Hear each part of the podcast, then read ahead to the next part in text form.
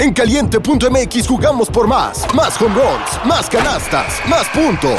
Vive cientos de deportes durante todo el año y los mejores eventos en vivo. Descarga la app, regístrate y obtén mil pesos de regalo. Caliente.mx, jugamos por más. Más diversión. Promoción para nuevos usuarios de GOV de GGSP 40497, solo mayores de edad. Términos y condiciones en caliente.mx. Una producción de Drop. Advertencia. Cierra la puerta y métete debajo de tus sábanas, porque la historia que te voy a contar puede resultar muy perturbadora. Escúchala bajo tu propio riesgo. Bienvenidos temporistas. Soy Dan Tempo y esto es Historias de terror antes de dormir. Hola, temporistas. Buenas noches y bienvenidos nuevamente a Historias de Terror antes de dormir. Espero que todos ustedes se encuentren muy bien. El día de hoy les traigo la historia de un usuario que asegura haberse encontrado con una transmisión bastante perturbadora. Sin más que decir, recuerden que pueden enviarme sus historias al correo dantempoplus.gmail.com y no olviden seguirme en Instagram y también en YouTube para seguirles trayendo más contenido de terror. Y por último, recuerden que los saludos van al final del episodio, así que quédense hasta el final. Sin más que decir, comenzamos con esta historia. El canal se llama Yoga para uno. Encontré su transmisión hace un mes, durante una rara confluencia de desprecio por uno mismo y tiempo libre que chocaron en algo parecido a la motivación. Estaba escondida entre las clases de kickboxing y los imbéciles de gimnasio en casa me llamó la atención. Era una simple toma de su rostro, tan cerca de la cámara que podía contar las pecas. Sus dientes son demasiado grandes para su boca y su nariz ligeramente torcida. Nunca he sido del tipo de persona que considera el yoga, pero me sintonicé en ese momento y en cuestión de segundos quedé fascinado. La niña estaba en su sala de estar, una puesta en escena desordenada, el suelo salpicado de pequeñas plantas tristes y montones de revistas. Posó con sus manos en el suelo y las caderas en el aire. Su trasero se posó en el centro de la pantalla y decidí quedarme un rato. No tenía esterilla de yoga, así que coloqué una toalla. Fue difícil seguir la conversación. Hablaba mucho y solo una fracción era sobre la rutina. Presiona los talones juntos e inclina la cabeza hacia los pies, respirando profundamente. Hoy mis pies huelen a duraznos y crema. Me dan ganas de engullirlos. Me encantan los melocotones de verano. Me encanta morderlos y sentir el jugo estallar en mi boca. Es en ese instante en el que caí en el encanto meditativo tejido por sus palabras, inhalando el aroma de mis propios calcetines, sin darme cuenta de que ella había adoptado una postura diferente. Después de un tiempo, mis músculos temblaron por el esfuerzo de sostener mi suave cuerpo en esas posiciones desconocidas así que me di por terminado el día. Fue entonces cuando lo noté. Suscriptores, uno. Ese era yo. Yo era el único que miraba. Sentí una inexplicable oleada de culpa cuando cerré el navegador, como si la estuviera abandonando. Volví a consultar su canal las siguientes tardes. Fue la cosa... la cosa más extraña. Ella siempre estaba transmitiendo ella no se daba cuenta de mi presencia o se mostraba apática ante ella. Sus divagaciones, tan libres que se acercaban a una asociación aleatoria de palabras, no parecían cambiar si yo estaba ahí o no. A menudo estaba a mitad de una frase cuando me conectaba. Era coqueta, de una manera que estaba dejando claro de que no estaba tratando de hacerlo, encantadoramente cruda en su tendencia a torpedear las instrucciones. La curiosidad me invadió Anhelaba descubrir más sobre esta fascinante criatura. Sus movimientos me atrajeron, como si me estuviera agarrando a través de la pantalla. Me maravillé ante la sensación de ser su observador silencioso. Me sentí más cómodo, aunque todavía no podía acercar las manos a los dedos de los pies. Demasiado pronto subió el nivel de dificultad. Ella se metió entre las divisiones, cada pierna extendida, los dedos de los pies apuntando en perfectos ángulos rectos, Hice lo mejor que pude para replicar la pose. Mi ingle protestó por la presión. Cada día ella se esforzaba un poco más. Ella curvó bruscamente su columna detrás de ella, formando un elegante arco. Levantó la pierna trasera en el aire, en un ángulo que pareció sacar su cadera de su lugar. Forcé mi cuerpo a alcanzar las aproximaciones más cercanas a su geometría que mis tendones permitían, mis dientes apretados contra las agudas advertencias emitidas por mis nervios. Por la noche soñé que ella me estaba rompiendo las articulaciones, rompiendo mis extremidades en las formas limpias que ella mantenía con tan poco esfuerzo. Un día, giró los brazos tan hacia atrás que sentí un dolor comprensivo y se dobló de modo que sus piernas dobladas se entrelazaban sobre sus hombros, tocando los dedos de sus pies detrás de su cuello. Ella sonrió a la cámara y cortésmente dijo, ¿Quieres verme doblarme hasta convertirme en un pretzel, verdad? Preguntó descaradamente. Esa fue la primera vez que se dirigió hacia mí. Me olvidaría de comer y despertaría sobre el sofá, ya dormido, y ella aún murmuraba sobre granadas mientras su frente rozaba sus rodillas. ¿Ella durmió? ¿Comió ella? No vi ninguna evidencia de ello. Cada vez que me movía, me dolía el cuerpo con el recuerdo de haber sido estirado hasta su límite. Pasaba 10, 12, 14 horas al día viendo su transmisión. Ella me habló con frecuencia. Sé que me estás observando. Creo que te gusta mirarme. ¿Hasta dónde quieres que llegue por ti? Preguntaba y preguntaba. El fluido movimiento de su cuerpo, en vértices, curvas y delicados polígonos, era... era hipnotizante. Me estaba perdiendo en la luz de una llama parpadeante que giraba en diferentes patrones. Estaba trabajando en algo más flexible, moldeándome en algo parecido a su imagen. Es difícil precisar el momento en que fue demasiado lejos. Se parecía más a un movimiento de arenas movedizas que a un solo punto. Se acostaba boca arriba y se levantaba sobre las palmas y las plantas de los pies, con el torso empujando hacia el techo como si fuera algo del exorcista. Juntó poco a poco sus manos y pies, doblando su cuerpo hacia atrás sobre sí mismo hasta casi dividirse por la mitad, y luego se deslizaba hacia adelante hasta que el blanco de sus ojos inundaba la pantalla, asustándome tanto que saltaba, y ella simplemente se reía, como si hubiera hecho una broma.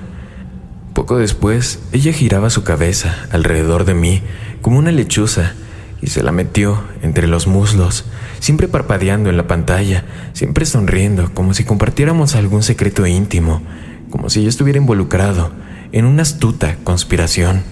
Ella dijo después, ¿Te gusta esto? No, señor Smith. ¿Soy tu juguete de bolsillo plegable acaso? Carajo. Smith es un apellido muy común había una posibilidad distinta de cero, de que hubiera adivinado correctamente, pero esto me asustó lo suficiente como para cerrar de golpe la computadora portátil, destrozando la imagen de su sonrisa con dientes.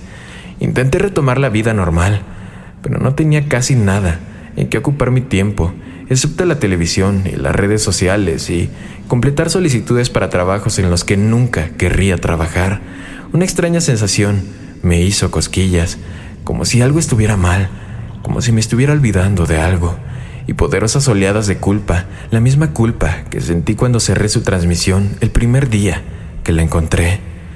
Intenté no hacerlo, realmente traté de alejarme, pero las ganas me abrumaron y al final regresé.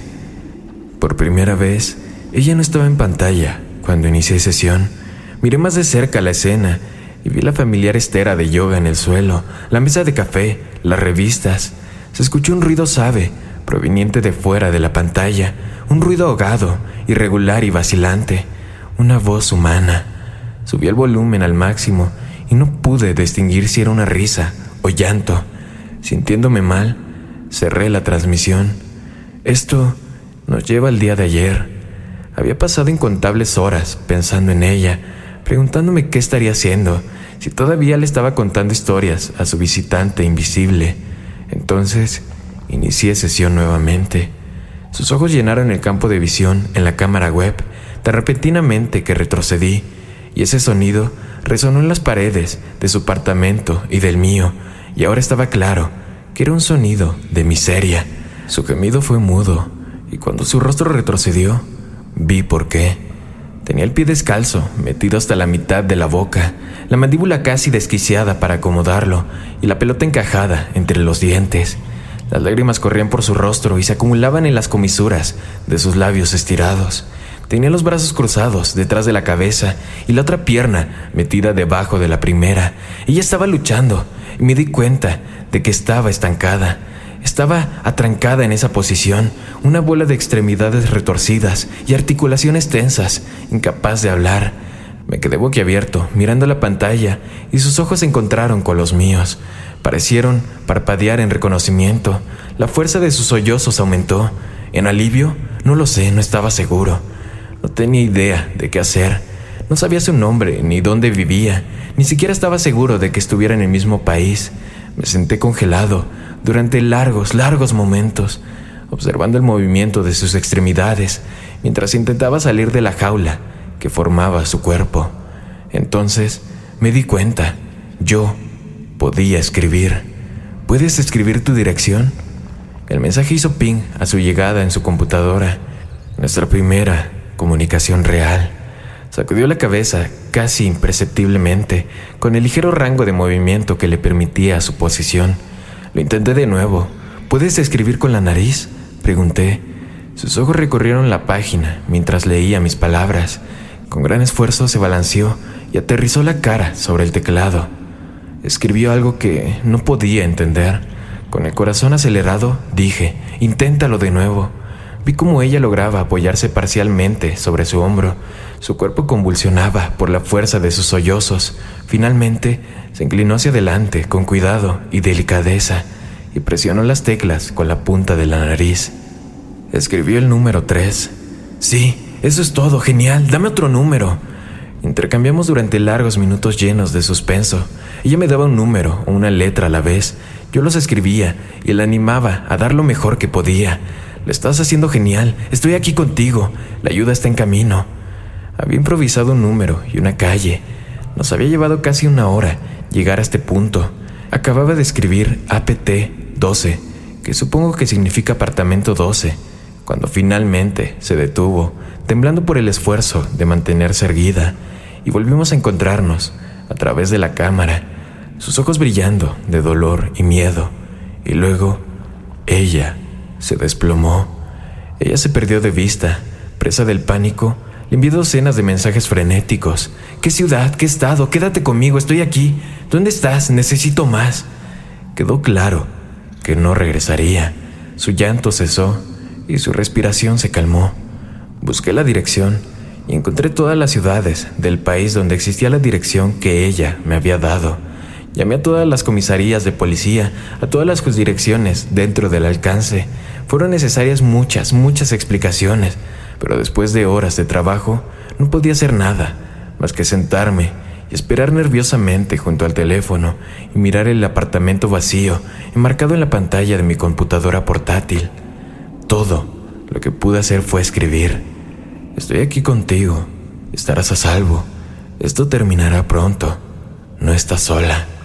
El timbre del teléfono casi me saca de quicio. Era la una de la mañana. ¿La encontraron? Pregunté desesperadamente, escaneando la cena en busca de cualquier señal de actividad. Díganme que está bien, por favor. La voz al otro lado de la línea suspiró, un suspiro profundo, de tristeza o frustración que no sabría describir. La encontramos, dijo con palabras amables pero cautelosas. Estaba atrapada en esa posición como la describiste. Ella... ella no está bien. Murió por deshidratación. ¿Ella qué? No, eso no es posible. Acabo de hablar con ella. No sé lo que viste, hijo. Realmente no lo sé. Pero la niña que encontramos lleva muerta un mes. Voy a aprovechar para mandar los tres saludos de la noche. Quiero mandar uno para Antonio, que nos escucha desde Alicante, España. Un saludo para ti, Antonio. También quiero mandar un saludo para Vale, que nos comenta que este canal ha sido de gran ayuda para ella. Muchas gracias a ti, Vale.